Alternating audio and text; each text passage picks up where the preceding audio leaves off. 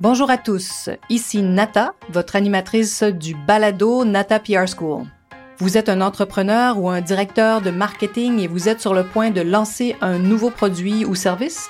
Ou vous vendez vos produits depuis un bon moment déjà, mais vous souhaitez savoir comment augmenter votre visibilité, vous faire connaître et toucher plus de clients? Chez NataPR, nous traitons tous les jours avec de vrais clients et nous vous enseignons des solutions RP faciles, amusantes et honnêtes. Vous apprendrez ici les étapes simples pour combiner la force des relations publiques aux médias sociaux dès maintenant. Suivez-nous.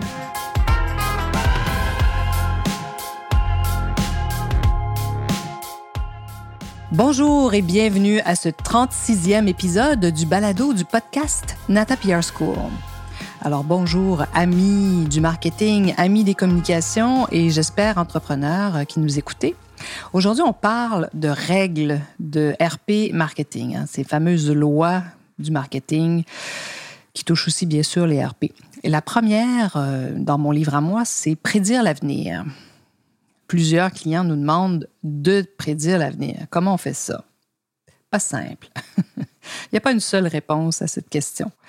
Hein, si vous n'avez pas un, don divinatoire, euh, c'est assez difficile de savoir ce que l'avenir nous réserve.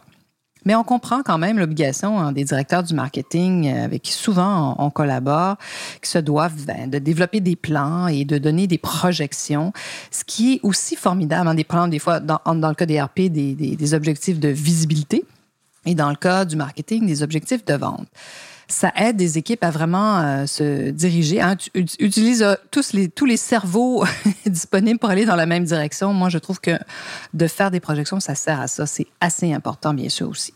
Mais comment on fait hein, pour viser juste, euh, comme je disais tout à l'heure, quand on n'a pas de boule de cristal?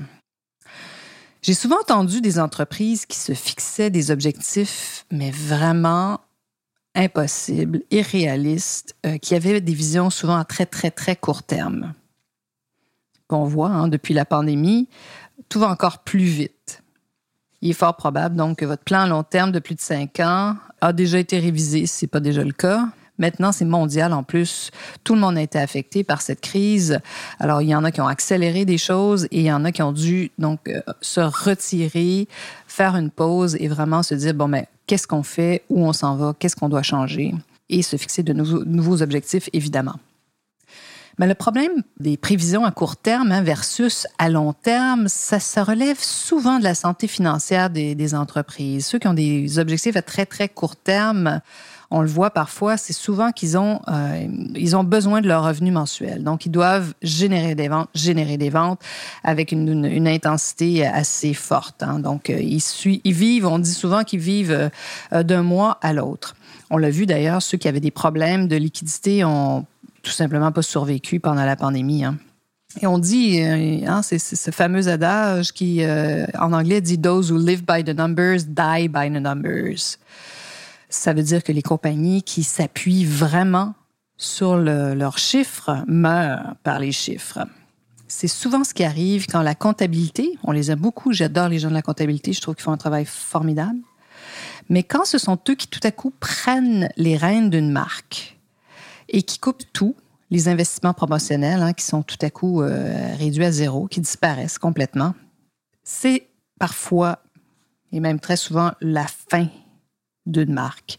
Il y a aussi cette tendance là où euh, il y a des marques qui naissent sur le web, qui tentent de faire la transition ou ne la font pas. C'est-à-dire qu'ils ne restent que avec leur vente en ligne. Ils peuvent vivre longtemps, bien sûr, mais c'est très difficile de rester, de construire une marque en étant uniquement sur le web. Alors, vous comprenez que ces marques se coupent d'une clientèle qui n'est pas connectée. Hein? Ce n'est pas tout le monde qui est branché sur Internet euh, et sur son téléphone en permanence. Il y a donc tous ces consommateurs qui pourraient peut-être leur assurer une pérennité et dont ils se coupent systématiquement. Alors, qu'est-ce qu'on fait quand il est impossible de prédire l'avenir et bon, gérer l'imprévisible? Comment on gère l'imprévisible? Eh bien, on s'appuie sur les tendances. J'en parle dans l'épisode 26, euh, si vous l'avez écouté. Comment, justement, on travaille très souvent, nous, avec les tendances parce que en les suivant, ben, on sait, par exemple, que, bon, c'est simple en ce moment, la COVID euh, est partout. Si vous avez un thème qui touche la COVID, un de vos clients qui lance un produit en, en lien avec la COVID, des fois, ça peut être, euh, bon, la vente des bateaux de plaisance a quintuplé pendant la COVID. Vous voyez, on peut relier donc à une tendance. Alors, c'est souvent la meilleure option quand c'est très difficile de, de, de prédire, ce qui s'en vient. Comme je vous disais, donc allez écouter l'épisode 26 si vous ne l'avez pas déjà fait. Je vous donne un exemple. Si on pense par exemple à la tendance végane qui est vraiment en train d'exploser en ce moment, eh bien, il y a un de nos clients qui est une petite marque qui ne fait pas partie des grands groupes, hein, qui n'est pas euh, une grande méga entreprise internationale. Il a remarqué qu'il y avait une absence d'offres sur le segment des desserts euh, glacés vegan. Donc, euh, il, cherchait d'ailleurs des crèmes glacées véganes et il y en avait très peu et il n'y en avait surtout pas de, de production locale.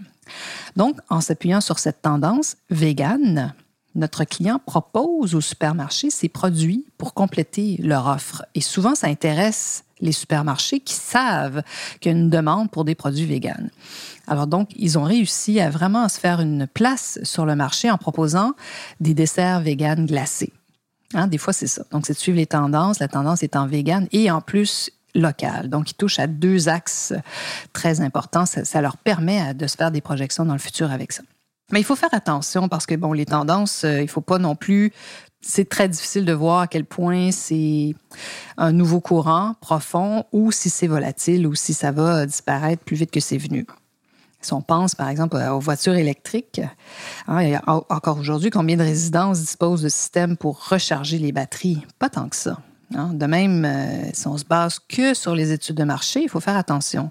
Parce que les études de marché, ça mesure quoi? Ça mesure le passé. C'est sûr qu'il y a plein d'informations très intéressantes. On peut se dire, bon, ben voici qui a consommé, qui a acheté notre produit par le passé ou pendant la pandémie. Mais ça ne veut pas dire que le futur va être euh, exactement comme ce qui s'est passé. Surtout que maintenant, hein, avec, la pandémie, beaucoup de choses ont bougé, ont changé. Donc, c'est encore peut-être plus difficile de faire des projections. Et bon, combien ça coûte faire le virage électrique hein, qui a été emprunté par ces grands constructeurs qui ont peut-être pas pris cette tendance au sérieux quand c'était le temps? Donc là, ils font du rattrapage pour rattraper qui? Eh oui, Tesla. Donc Tesla a tiré son épingle du jeu en misant sur une tendance. C'est quand même assez formidable. Et c'est toujours possible donc de miser sur l'inattendu qui, par définition, arrive au moment où on s'y attend le moins. Comme l'a si bien illustré la pandémie, hein, ça c'est vraiment de l'imprévisible. Donc il y en a plusieurs qui ont démarré des entreprises complètement nouvelles pendant la pandémie. Alors, de votre côté, avez-vous un plan d'urgence? Hein? Qu'est-ce que vous faites dans un cas s'il se passe une autre catastrophe euh, mondiale? Avez-vous un plan? J'en parle dans un autre épisode aussi, dans les premiers épisodes de ce qu'on a fait. Nous, on avait un plan de trois mois qui est devenu un plan mensuel, qui est devenu après presque hebdomadaire. Mais déjà, en ayant un plan de trois mois, ça nous a permis de dire, bon, mais voici quel est le meilleur scénario, quel est le pire scénario et quels sont les gestes qu'on devrait poser. Alors voilà, j'aimerais bien vous entendre. Hein. Quelles sont vos prédictions euh, marketing, euh, RP dans les prochaines euh, années? Qu'est-ce que vous mettez en place en cas d'imprévu? Est-ce que vous avez un plan? J'aimerais bien savoir ce que vous avez de, mis en place.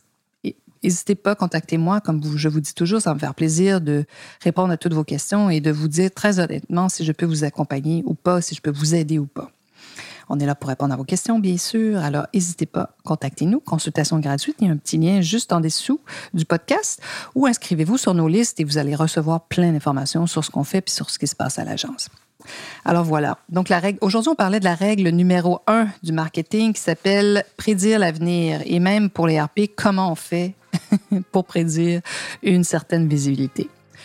J'espère que vous avez appris quelques astuces aujourd'hui et je vous invite bien sûr à, vous joindre à moi la semaine prochaine. Vous êtes curieux et souhaitez en savoir plus sur comment implanter des stratégies de relations publiques? Rendez-vous sur natapierre.com et inscrivez-vous sur notre liste. Vous recevrez le modèle NataPR pour créer une campagne RP réussie. Et si vous souhaitez devenir client, contactez-nous à nata.natapierre.com. Nous attendons vos commentaires. À la semaine prochaine!